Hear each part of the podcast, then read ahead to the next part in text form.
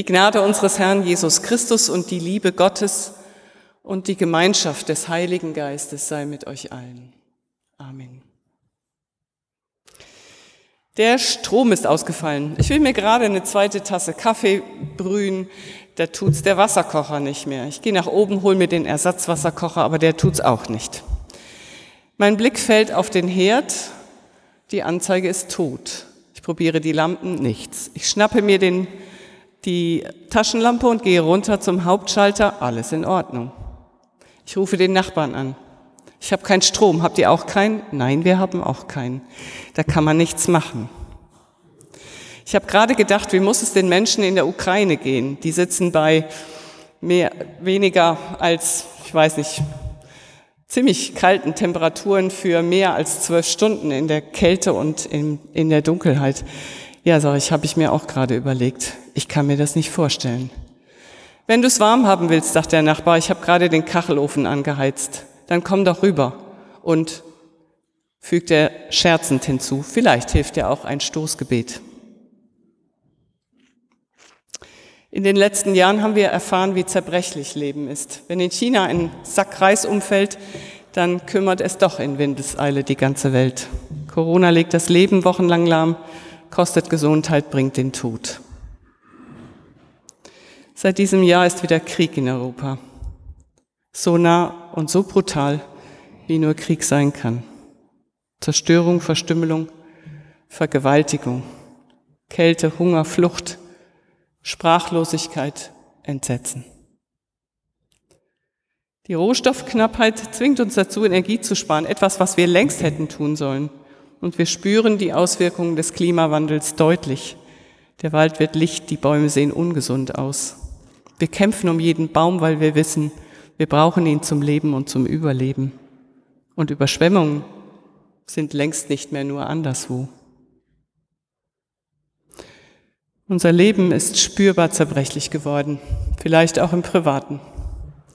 Ich habe in diesem Jahr die Hand gebrochen.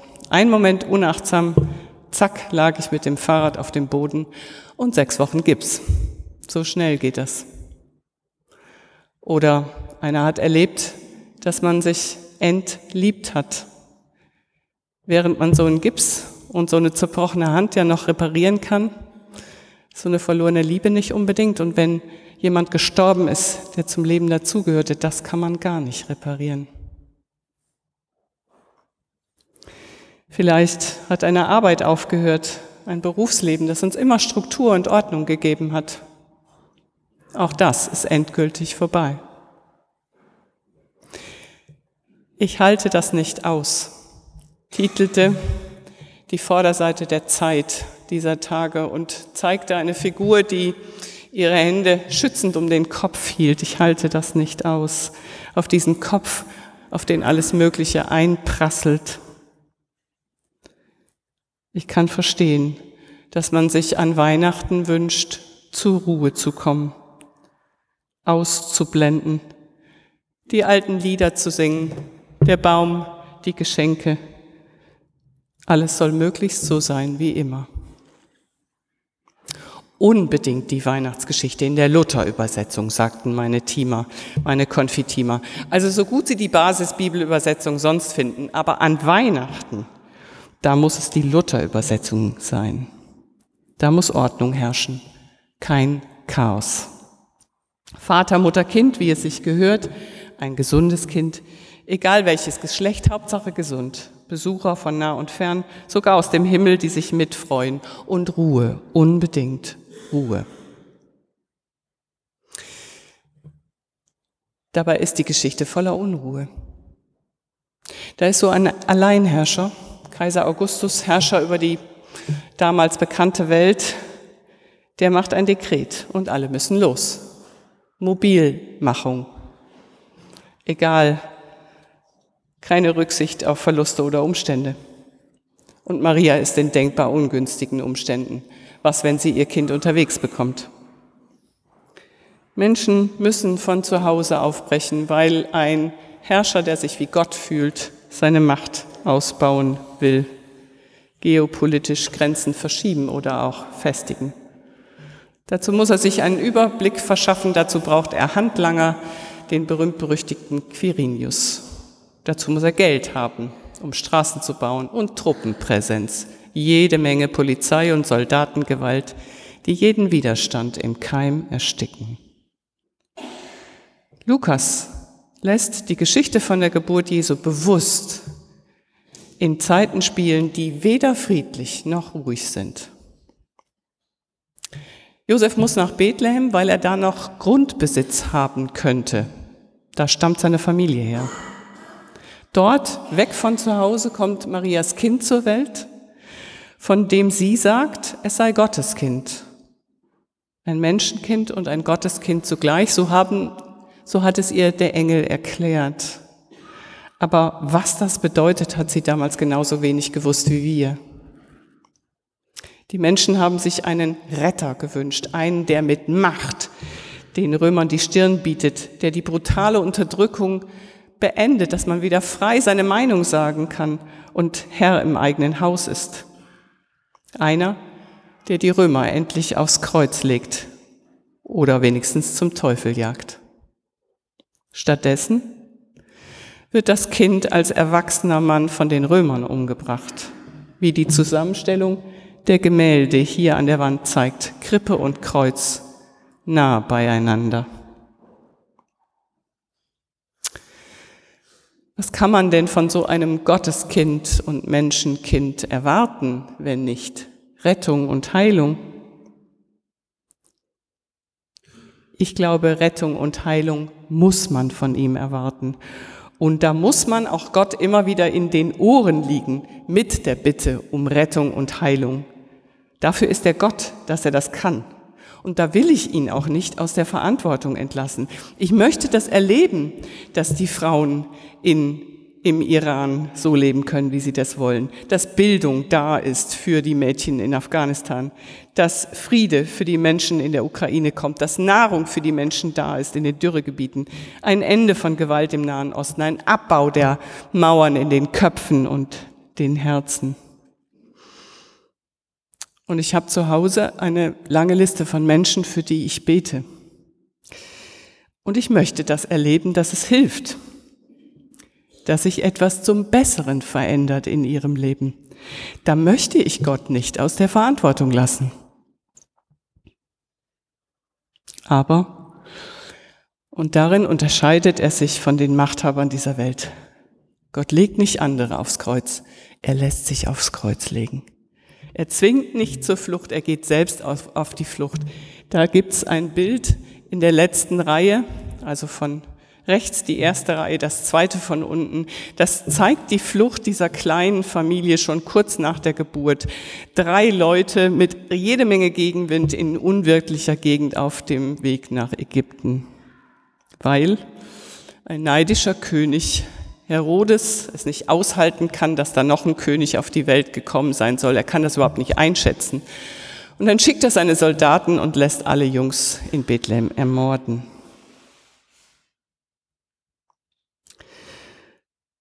Und kein Engelsgeschwader fällt ihm da in den Arm. Kein Aufstand der Hirten von dem Hirtenfeld bei Bethlehem oder der Weisen aus dem Osten verhindert das.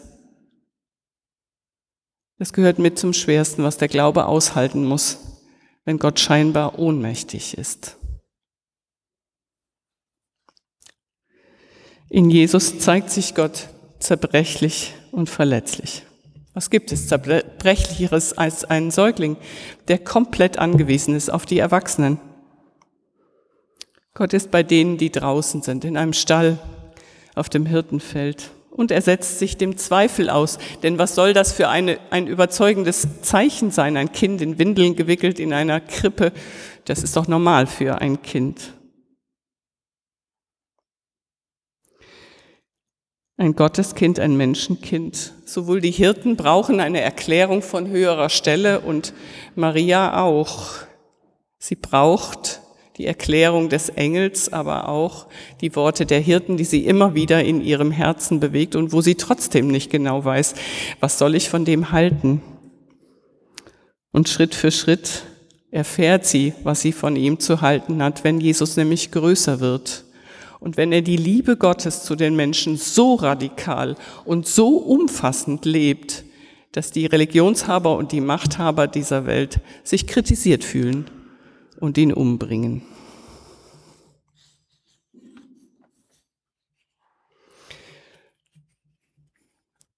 Ich war in dieser Woche etwas erkältet und hatte viel Zeit und habe Reinhard May gehört, den höre ich immer ganz gerne und da gibt's ähm, ein Lied, das heißt Allein und der Refrain ist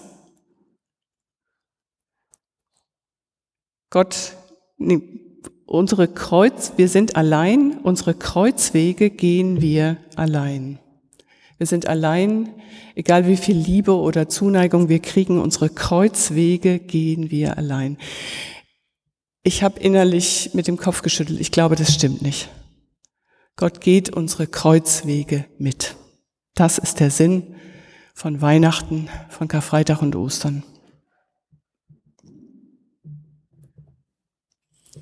Ich habe gerade meinen Mann ins Bett gebracht und deine Weihnachtspost gelesen. So fängt eine SMS an, die meine Cousine mir jetzt geschrieben hat. Ich würde dir gerne zurückschreiben, seitenlang würde ich dir gerne zurückschreiben, aber ich muss noch die Wäsche aufhängen, ich muss die Küche aufräumen, ich muss das Wohnzimmer saugen und, und, und. Nein, ich habe keine Ahnung, was das bedeutet, den eigenen Mann über Jahre Tag und Nacht zu pflegen. Da ist sie wahrhaftig allein. Ich verkneife mir in meiner Antwort-SMS alle gut gemeinten weihnachtlichen Floskeln und schreibe einfach statt viele Grüße Gott befohlen. Meine Cousine ist eine fromme Frau und kann damit was anfangen. Ich weiß, dass sie die Kraft für die Pflege ihres Mannes direkt von Gott bekommt. Kreuzwege geht man immer allein. Ich glaube, das stimmt nicht. Gott geht unsere Kreuzwege mit. Das ist der ganze Sinn von Weihnachten, Karfreitag und Ostern. Gott ist auf der Seite derer, deren Leben bedroht und zerbrechlich ist, teilt es bis zur letzten Zerbrochenheit, dem Tod. Auch davon gibt es ein Bild hier. Und da ist er eben Gott. Er steht auf. An Ostern schöpfen die Jünger von irgendwoher die Hoffnung, dass unser Leben, so zerbrechlich es sein mag, nicht in Ewigkeit verloren ist, weil Gott seinen Sohn und alle seine Kinder nicht dem Tod überlässt. Das immer Gleiche der Weihnachtsgeschichte ist, dass Gott Mensch wird, zur Welt kommt, in Chaos, Unfriede, Krankheit und Zerbrechlichkeit des Daseins. Weihnachten heißt aber auch, da gibt es noch eine andere Wirklichkeit hinter unserer, den Himmel mit seinem himmlischen Heer. Und manchmal merken wir das doch auch, dass Engel unseren Weg leiten oder uns beschützen auf geradezu himmlische Weise uns retten und froh machen. Und im Übrigen, am Ende aller Zeit wird keiner der irdischen Machthaber überleben. Am Ende aller Zeit behält Gott die Oberhand. Da vertraue ich Jesus Christus, dem Kind in der Krippe, dem Mann am Kreuz, dem Auferstandenen aus dem Grab, dem Menschenkind, dem Gotteskind. Und der Friede Gottes, der höher ist als all unsere menschliche Vernunft, der bewahre unsere Herzen und Sinne in Christus Jesus. Amen.